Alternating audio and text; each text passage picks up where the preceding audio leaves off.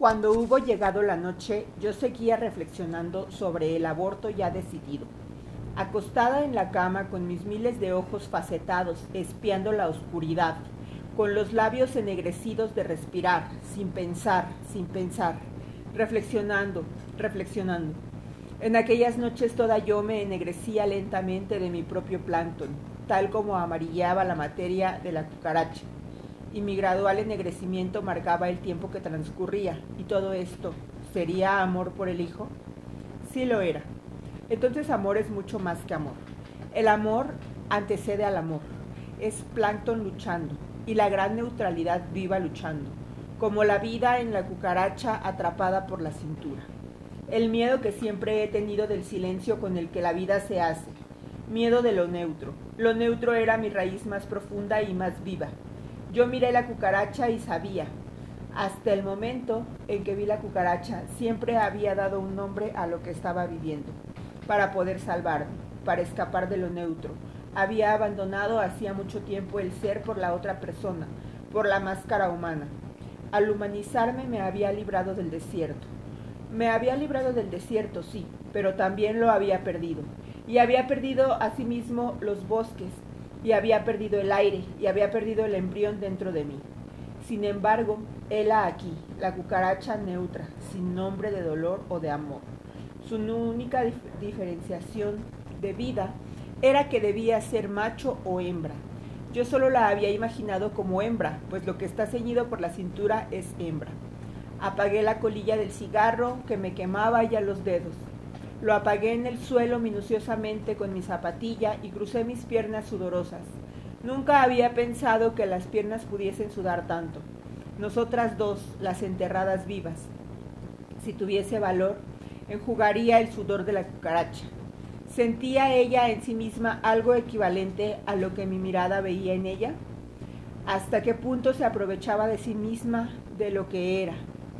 Al menos de algún modo indirecto, sabía que caminaba arrastrándose, o arrastrarse es algo que la gente misma no sabe que está haciendo. ¿Qué sabía yo de aquello que obviamente veía en mí? ¿Cómo sabría si andaba o no con el vientre apoyado en el polvo del suelo? La verdad carece de testigos. Ser es no saber. Si la persona no mira y no ve, incluso así la verdad existe la verdad que no se transmite ni a quien ve. Este es el secreto de ser una persona.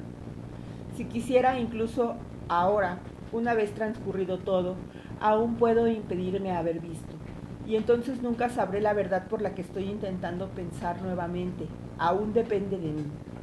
Yo miraba la habitación seca y blanca, donde solo veía arenas y arenas de desmoronamiento, unas cubriendo las otras, el minarete donde me hallaba era de oro macizo. Yo estaba en el macizo oro que no acoge y necesita ser acogida. Tenía miedo. Madre, maté una vida, y no hay brazos que me acojan ahora en la hora de nuestro desierto. Amén. Madre, todo ahora se volvió de oro macizo. Interrumpí una cosa organizada, madre, y eso es peor que matar. Eso me hace entrar por una brecha que me mostró peor que la muerte, que me mostró la vida grosera y neutra amarillando. La cucaracha está viva y el ojo de ella es fertilizante. Tengo miedo de enronquecer, madre. Es que mi ronquera de muda ya era una ronquera de quien está gozando de un infierno dulce. La ronquera de quien está gozando de su placer. El infierno me era dulce, Gozaba de aquella sangre blanca que vertía. La cucaracha es verdadera madre. No es ya una idea de cucaracha. Madre, yo solo quise matar, pero mira lo que rompí solamente. Rompí un envoltorio. Matar también está prohibido, porque se rompe el envoltorio duro y solo queda la vida pastosa. Dentro del envoltorio está saliendo un corazón grueso y blanco y vivo como pus. Madre bendita, bendita seas entre las cucarachas, ahora y en la hora de esta tu muerte mía, cucaracha y joya. Como si el haber pronunciado la palabra madre hubiese liberado en mí una parte gruesa y blanca. La vibración intensa del oratorio se detuvo repentinamente y el minarte enmudeció. y como después de una profunda crisis de vómito, sentí mi cabeza aliviada, despejada y fría. Ni siquiera el miedo, ya ni siquiera el espanto ya. Ni siquiera el miedo ya. ¿Habría yo vomitado los últimos restos humanos? Y no pedía socorro. El desierto diurno estaba ante mí. Ahora el oratorio comenzaba pero de otro modo. Ahora el oratorio era el sonido sordo del calor reflejándose en paredes y techos, en la redonda bóveda. El oratorio estaba hecho de los estremecimientos de la canícula.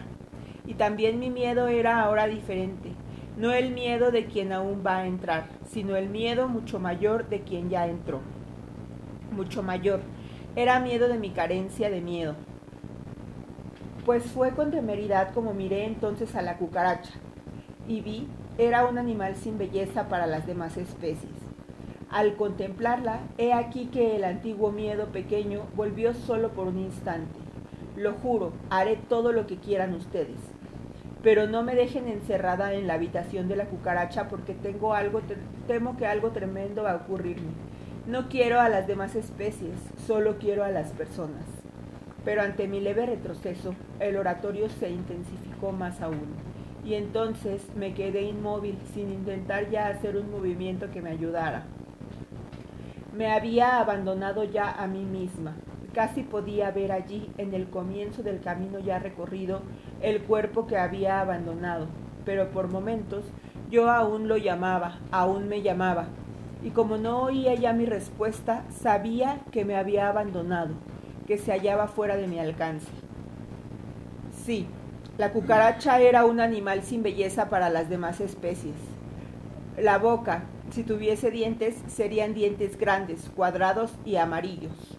Cómo odio la luz del sol que todo lo revela, revela hasta lo posible. Con una punta de la bata me enjugué la cabeza, sin apartar la mirada de la cucaracha, y mis propios ojos también tenían las mismas pestañas, pero los tuyos nadie los toca, inmunda. Solo otra cucaracha querría a esta cucaracha. ¿Y a mí? ¿Quién me querría hoy? ¿Quién está ya tan mudo como yo? ¿Quién como yo llamaba al miedo amor, al querer amor, al necesitar amor? ¿Quién como yo sabía que nunca había cambiado de forma desde el tiempo en que me habían dibujado en la roca de una caverna y al lado de un hombre y de un cachorro? En adelante podría llamar a cualquier cosa el nombre que inventase en la habitación seca se podía hacer, pues cualquier nombre serviría, ya que ninguno serviría. Dentro de los sonidos secos de la bóveda todo podía ser llamado cualquier cosa, porque cualquier cosa se transmutaría en el mismo mutismo vibrante.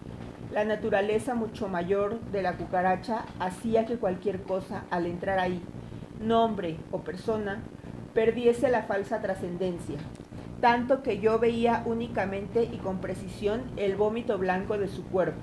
Solo veía hechos y cosas. Sabía que estaba en lo irreductible, pese a que ignorase qué era lo irreductible. Pero también sabía que la ignorancia de la ley de lo irreductible no me excusaba. No podría ya excusarme alegando que no conocía la ley, pues conocerse y conocer el mundo es la ley que, aunque inalcanzable, no puede infringirse y nadie puede excusarse diciendo que no lo conoce. Peor, la cucaracha y yo no estábamos ante una ley a la que debíamos obediencia. Nosotras éramos la propia ley ignorada a la que obedecíamos. El pecado, renovándome, renovadamente original, es este tengo que cumplir mi ley que ignoro, y si no cumpliese mi ignorancia, estaría cometiendo el pecado original contra la vida. En el jardín del paraíso, ¿quién era el monstruo y quién no lo era? Entre las casas y los apartamentos, y en los espacios elevados, entre los edificios altos, en ese jardín colgante, ¿quién es y quién no es? ¿Hasta qué punto voy a soportar no saber al menos lo que me mira? La cucaracha cruda me mira, y su ley ve la mía. Yo sentía que iba a saber. No me abandones en esta hora, no me dejes tomar sola esta decisión ya adoptada. Tuve sí, tuve aún el deseo de refugiarme en mi propia fragilidad y en el argumento astuto, no obstante verdadero, de que mis hombros eran los de una mujer, flacos y finos. Siempre que lo había necesitado, me había excusado con el argumento de ser mujer.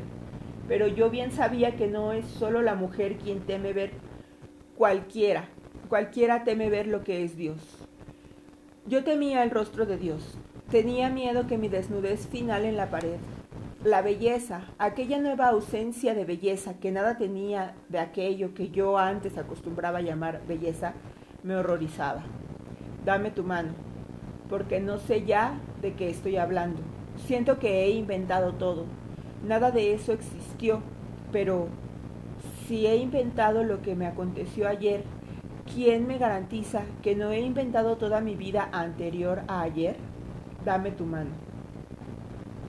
Voy ahora a contarte cómo he entrado en lo inexpresiva que siempre ha sido mi búsqueda ciega y secreta. Cómo he entrado en aquello que existe entre el número uno y el número dos.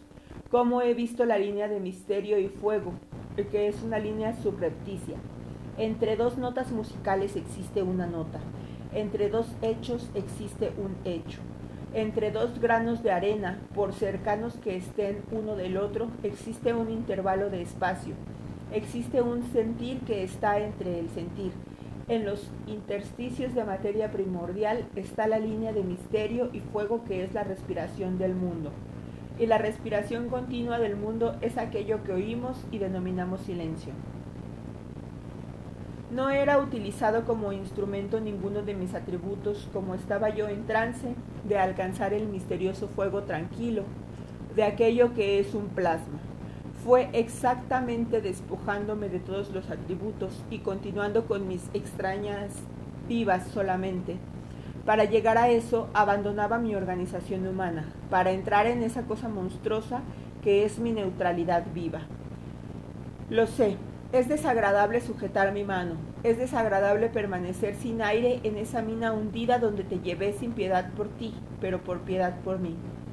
Mas juro que te sacaré vivo aún de ahí aunque mienta, aunque niegue lo que mis ojos han visto. Te salvaré de ese terror donde por el momento te necesito. ¿Qué piedad siento ahora por ti, a quien me aferré? Me diste inocentemente la mano, y porque yo la sujetaba he tenido el valor de profundizar. Mas no intentes comprenderme, hazme solamente compañía. Sigue tu mano, me soltaría si supiese. ¿Cómo recompensarte? Al menos úsame también tú. Úsame al menos como túnel oscuro, y cuando atravieses mi oscuridad te encontrarás del otro lado contigo. No te encontrarás quizás conmigo, no sé si yo pasaré, sino contigo. Al menos no estás solo como yo lo estaba ayer, y ayer yo solo rezaba para poder al menos salir viva del anterior. Y no solamente viva como aquella cucaracha primariamente monstruosa, sino organizadamente viva como una persona. La identidad, la identidad que es la primera inherencia. ¿Era eso a lo que yo sería? ¿Era en eso donde yo había entrado? La identidad me está prohibida, lo sé, mas voy a arriesgarme porque confío en mi cobardía futura y será mi cobardía esencial lo que me reorganizará de nuevo como persona. No solamente a través de mi cobardía, pero me reorganizaré a través del ritual con que ya nací tal como en lo neutro del semen está inherente el ritual de la vida. La identidad me está prohibida, pero mi amor es tan grande que no resiste a mi deseo de penetrar en el tejido misterioso, en ese plasma de donde quizá nunca más pueda salir. Mi creencia, no obstante, también es tan profunda que si no pudiese salir, incluso en mi nueva irrealidad, el plasma del Dios estaría en mi vida. Ah, mas al mismo tiempo, ¿Cómo puedo desear que mi corazón vea si mi cuerpo es tan débil que no puedo mirar el sol sin que mis ojos físicamente lloren? ¿Cómo podría impedir que mi corazón resplandeciese en lágrimas físicamente orgánicas si en la desnudez sintiese yo la identidad, el Dios? Mi corazón que se protegió con mil capas. La gran realidad neutra de lo que estaba viviendo me superaba en su extrema objetividad. Me sentía incapaz de ser tan real como la realidad que se apoderaba de mí. ¿Estaría comenzando por contorsiones a ser tan desnudamente real como lo que veía? No obstante, toda esa realidad la vivía yo como un sentimiento de irrealidad de la realidad. ¿Estaría viviendo no la verdad, sino el mito de la verdad? Cada vez que he vivido la verdad ha sido a través de una impresión de sueño ineluctable El sueño ineluctable es mi verdad. Estoy intentando decirte cómo llegué a lo neutro y a lo inexpresivo de mí. No sé si entiendo lo que digo, estoy sintiendo, y desconfío mucho del sentir, pues no es más que uno de los modos de ser. Sin embargo, atravesaré el calor sofocante, estupefacto que se hincha de nada, y tendré que comprender lo neutro del sentir. Lo neutro. Estoy hablando del elemento vital que une las cosas. ¿O no? Temo que no comprendas sino que yo me comprenda mal. Si no logro comprenderme, moriré de aquello de lo que sin embargo vivo. Déjame ahora decirte lo más espantoso. Me sentía arrebatada por lo demoníaco, pues lo inexpresivo es diabólico. Si la persona no está comprometida con la esperanza, vive lo demoníaco. Si la persona tiene el valor de abandonar los sentimientos, descubre la amplia vida de un silencio extremadamente atareado el mismo que existe en la cucaracha, el mismo que existe en los astros, el mismo que existe en sí mismo. Lo demoníaco es anterior a lo humano, y si la persona ve esa actualidad, se quema como si viese a Dios. La vida prehumana divina es de una actualidad que abraza. Te diré, es que tenía una cierta alegría ciega y ya feroz que comenzaba a apoderarse de mí y a perderme. La alegría de perderse es una alegría de sabbat. Perderse es un peligro, es un peligroso hallarse. Yo experimentaba en aquel desierto el fuego de las cosas y era un fuego neutro. Vivía de la textura de la de las cosas, de la que las cosas están hechas y era un infierno, aquel porque en aquel mundo donde yo vivía no existe piedad ni esperanza. Había entrado en la orgía del sabbat. Ahora sé lo que se hace en la oscuridad de las montañas en las noches de orgía. Sé, sé con horror, se gozan las cosas. Se goza la cosa de la que están hechas las cosas. Esta es la alegría bárbara de la magia negra. De ese neutro eh, lo he vivido. Lo neutro era mi verdadero caldo de cultivo. Yo iba avanzando y sentía la alegría del infierno. Y el infierno no es la tortura del dolor, es la tortura de una alegría. Lo neutro es inexplicable y está vivo. Intenta comprenderme, tal como el protoplasma y el semen y la proteína son de un neutro vivo. Y yo estaba completamente nueva, como una recién iniciada, era como si antes hubiese estado con el gusto viciado por sal y azúcar, y con el alma viciada por alegrías y dolores, y nunca hubiese sentido el sabor primero. Ahora sentía el sabor de la nada. Rápidamente me purificaba y el sabor era nuevo como el de la leche materna, que solo tiene sabor por la boca del niño. Con el desmoronamiento de mi civilización y de mi humanidad, lo que era para mí un sufrimiento de gran nostalgia, con la pérdida de la humanidad, yo pasaba orgiásticamente a sentir el sabor de la identidad de las cosas. Es muy difícil de sentir. Hasta entonces había estado tan deformada por la sentimentación que, al experimentar el sabor de la identidad real, ésta parecía tan insípida como el sabor que tiene en la boca una gota de lluvia. Es horriblemente insípido, amor mío. Amor mío es como el más insípido néctar, es como el aire en sí mismo, no tiene olor. Hasta entonces, mis sentidos viciados habían estado mudos para el sabor de las cosas. Pero mi más arcaica y demoníaca de las sedes me había llevado subterráneamente a destruir todas las construcciones. La sed pecaminosa me guiaba y ahora sé que sentir el sabor de esa es casi, casi nada, es la alegría secreta de los dioses. Es una nada que es Dios y que no tiene sabor. Pero es la alegría más primordial y solo esta, por fin, por fin. Es el polo opuesto del sentimiento humano cristiano, por el polo del más primordial, de la más primordial alegría demoníaca, yo distinguía remotamente y por vez primera que existía realmente un polo opuesto. Estaba limpia de mi propia intoxicación, de sentimientos, limpia hasta el punto de entrar en la vida divina que era una vida primaria enteramente desprovista de encanto. vida tan primaria como si fuese un maná caído del cielo y que a nada sabe. El maná es como una lluvia y no tiene sabor. Sentir ese sabor de la nada era mi condenación y mi alegre terror. Oh, mi amor desconocido, acuérdate de que yo estaba allí, atrapada en la mina, hundida, y que para entonces la habitación había ya adquirido una familiaridad inexpresable, igual a la familiaridad verídica del sueño. Y como del sueño lo que no te puedo reproducir es el color esencial de su atmósfera, como en el sueño, la lógica era otra, carente de sentido cuando uno se despierta, pues la verdad mayor del sueño se pierde. Pero recuerda que todo esto acontecía estando yo despierta e inmovilizada por la luz del día.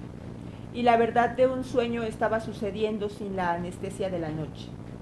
Duerme conmigo despierto, pues sólo así conocerás mi gran sueño y sabrás lo que es el desierto vivo. De repente, sentada allí, un cansancio totalmente endurecido y sin ninguna lasitud se apoderó de mí. Un poco más y habría quedado petrificada. Entonces, con cuidado, como si ya estuviese en mis partes paralizadas, me fui dejando caer en el colchón áspero y allí, completamente cristada, me adormecí, tan inmediatamente como una cucaracha se adormece en la pared vertical. No había estabilidad humana en mi sueño. Era el poder del equilibrio de una cucaracha que se adormece en la superficie de cal de una pared.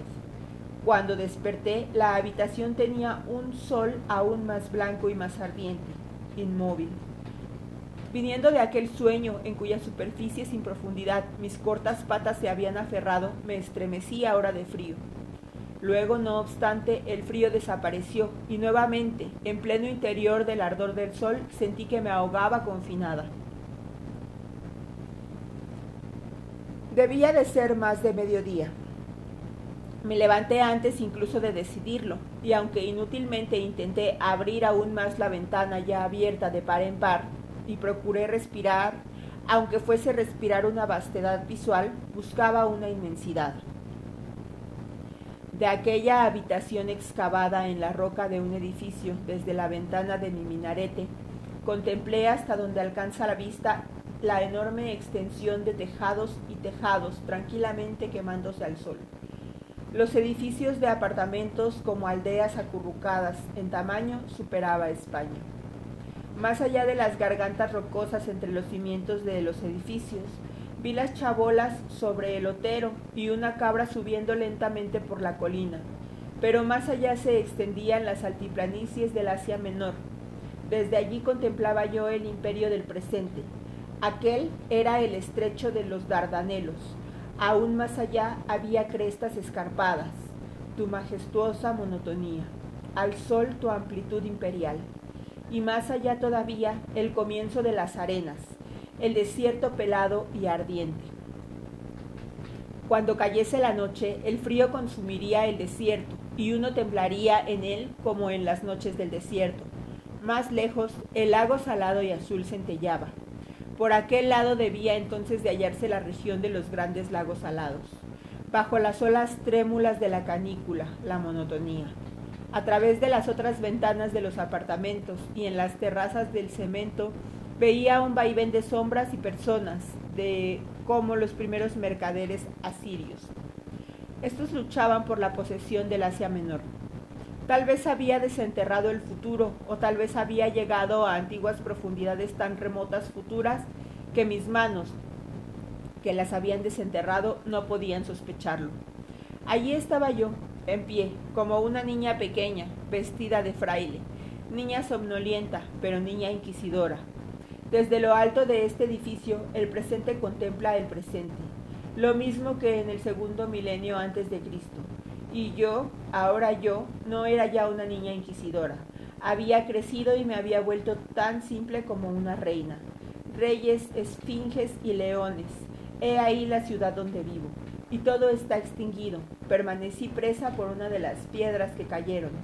Y como el silencio creyó que mi inmovilidad era la de una muerta, todos se olvidaron de mí, se fueron sin sacarme, y considerada muerta me quedé asintiendo.